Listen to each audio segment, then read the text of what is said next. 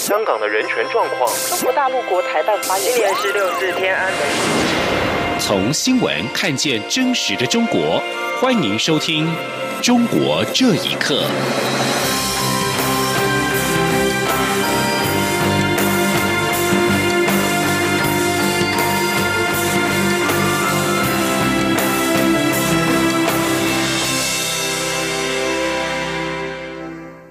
听众朋友们，晚安，欢迎收听《中国这一刻》，我是李自立。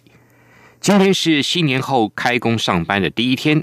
针对两岸关系未来的发展，蔡英文总统今天出席海基会大陆台商春节联谊活动时致辞表示，两岸间的观光、经商、婚姻等各式各样的交流互动，都不应该被任何的政治框架跟前提所限制及干扰。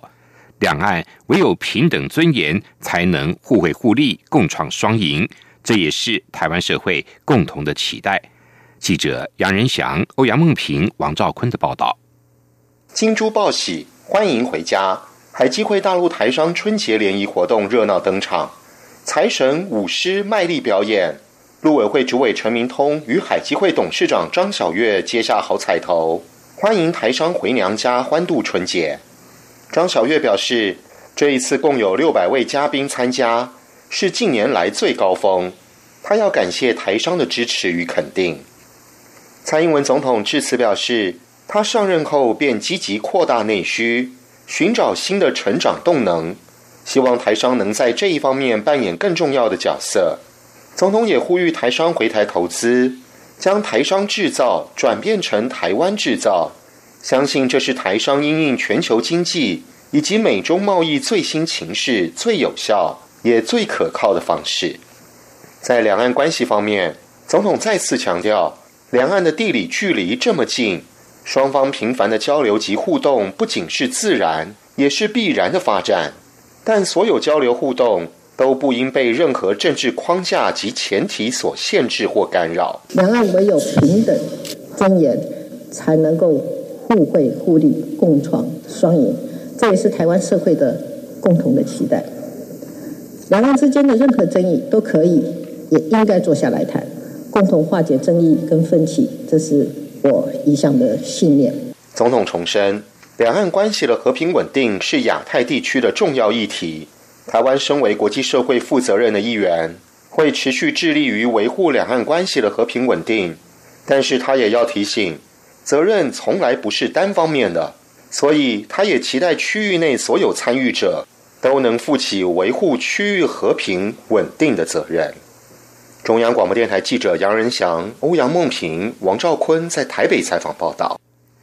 美中贸易争议能否解决备受世界关注。美国总统川普日前表示，不会在美中达成贸易协定的最后期限，也就是三月一号以前会见中国国家主席习近平。美方多次强调，北京当局只有做出结构性改革，双方的协商才能有结果。但中方一直未能对此妥协，这究竟是为什么呢？学者认为，这阻碍了中国称霸世界的计划。请听以下报道。中国副总理刘鹤日前率团访问华盛顿时，中方提议习近平和川普在二月底会晤，川普也在推文中表示同意，以商定一些由来已久的棘手问题。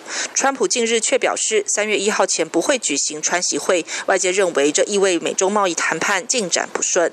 白宫曾多次表示，中方结构性问题包括中国窃取美国智慧财产权、强迫在华美企进行技术转让、给予国有企业各种补贴和优待等，但中国政府似乎并不愿做出妥协。那么，为什么中国不愿意做结构性改革？中国金融学者贺江斌接受自由亚洲电台访问时表示，习近平提出的实现中华民族伟大复兴的中国梦，已决定了中国在这条险象丛生的发展道路上不会遵守规则。他说：“他想弯道超车，称霸世界。他怎么弯道超车啊？他怎么称霸世界？中国的洗脑的一种教育体制，他不可能有创新呐！你不让他偷，他怎么能超过世界呀？”所以说，他就觉得有威胁。他指出，不管从逻辑还是语义上讲，所谓改革就是改此前认为不该改的东西。改革意味着根本性调整。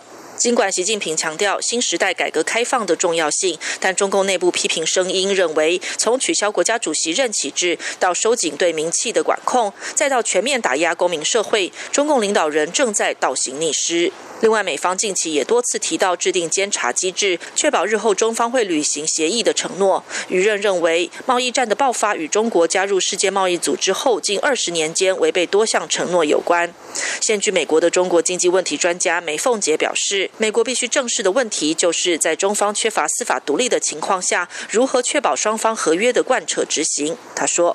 我认为呢，中美贸易的结构性改变呢，实际上就是一个贸易过程当中落实的问题、监督的问题、管辖的问题。习近平所提的不能改的坚决不能改，其实也是担心司法审判权跟监督权的丧失。美国贸易代表莱特海泽和美国财政部长梅努钦十四号起即将在北京进行新一轮谈判，外界仍在持续关注后续发展。以上新闻由央广整理报道。澳洲与中国的经贸关系也十分密切，原本两国的外交关系也十分良好。但是，澳洲籍的华裔作家杨恒军在中国被拘留的事件引起外交风波，澳洲正在向中方发出外交抗议，澳中关系越来越紧张。学者认为，澳洲已经改变了一贯对中国软弱的外交姿态，可能促使中国在国际舞台被进一步的孤立。请听以下报道。澳洲籍华裔作家杨恒军被中国当局指涉嫌从事危害中国国家安全活动，在北京被拘留的案件，中国在四天后才向澳洲政府通报。澳洲人报报道，除了杨恒军，还有三名持澳洲护照进入中国的维吾尔人，也在二零一七年返回新疆探亲时被拘禁，部分人士被扣押长达一个月。对于中国接连拘留澳洲公民并延迟通报，甚至不做通报，澳洲正式向中国发出外交抗议，为外交交涉中最严重的等级。另外，澳洲情报机构证实，联邦国会电脑网络在八号被骇客入侵。澳洲广播公司引述消息指出，事件可能是由外国政府策动，并调查是否来自中国。连串事件导致澳中关系不睦。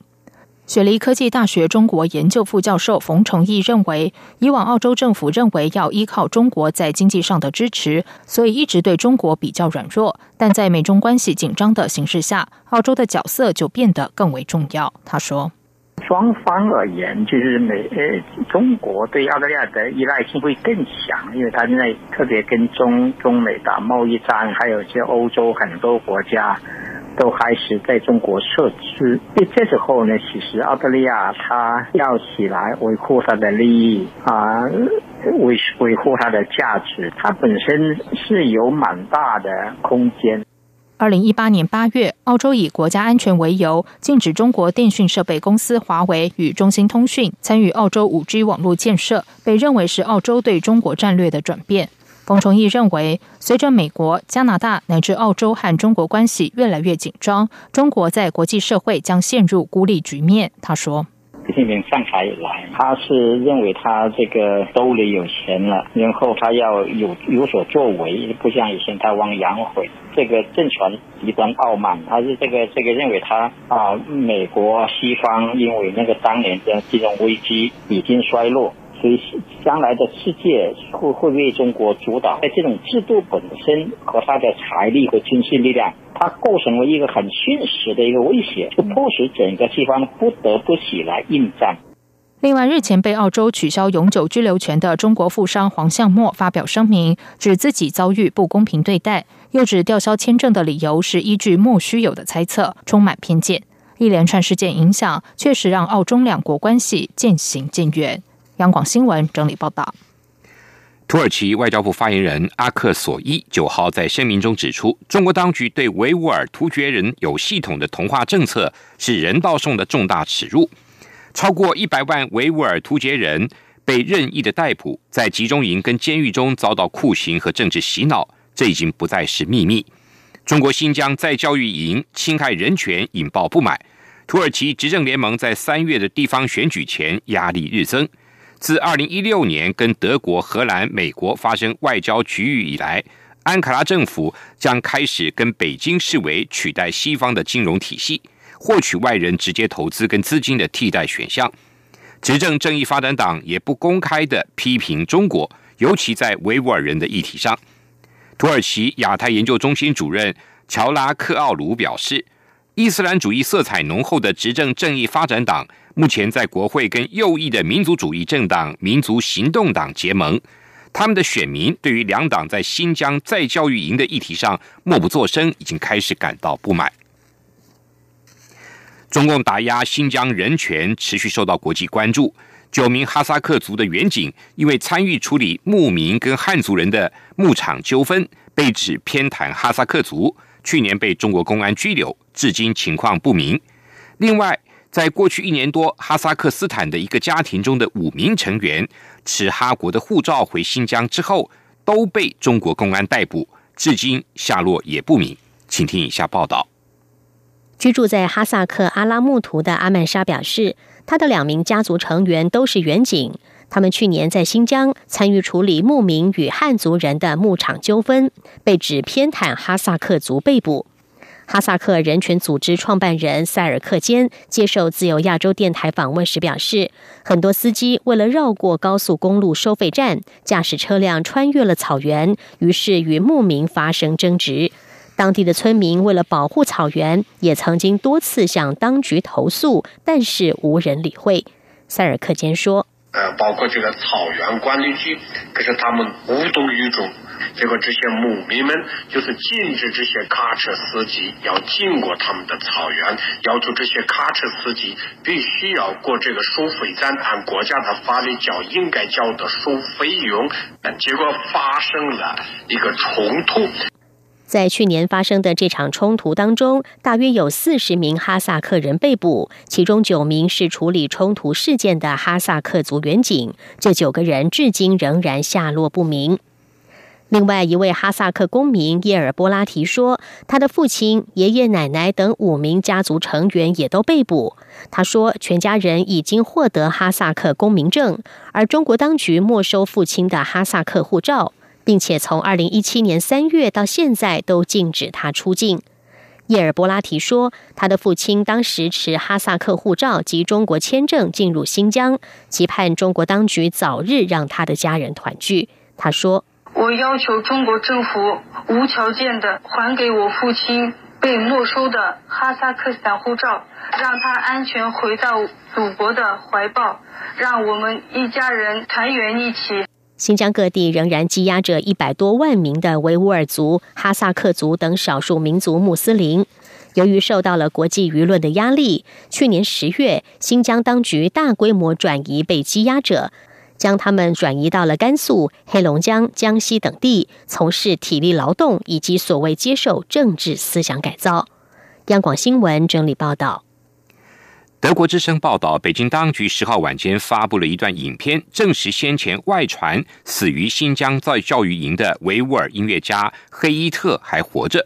黑伊特在该影片开头就表明，录制日期是二月十号，并说自己正因为违反国家法律接受调查。虽然这段影片似乎证实了黑伊特仍然活着，美国康奈尔大学人类学教授马斯中在推特上表示，这支影片的地点、黑伊特的语调。还有周遭环境都不明，不禁让他联想到中国所惯用的强迫电视认罪的手法。长期研究新疆议题的学者葛罗斯也认为，这起事件显示，外界在未百分之百的确认任何跟新疆相关消息的真实性以前，应该避免任意的报道或公开分享任何资讯。他说，这样的不实报道只会让声援维吾尔族人的任务变得越来越艰难。纽西兰航空一架飞上海的飞机，日前因为中国当局未给予降落的许可而中途掉头。对此，纽国总理阿尔登今天表示，这起案件是出于行政因素，无涉纽西兰跟中国的关系。由政府拥有部分的国际航空的纽西兰航空表示，一架载着大约两百七十名乘客的班机，九号午夜前不久离开奥克兰。但在飞行了几个小时以后掉头，并且在十号的上午返抵纽西兰。在阿尔登总理做出评论之前，有部分的政治人物跟分析家则质疑纽西兰航空这起事件是否涉及到纽国跟关键贸易伙伴中国之间的关系。以上这一节啊，中国这一刻，谢谢您的收听。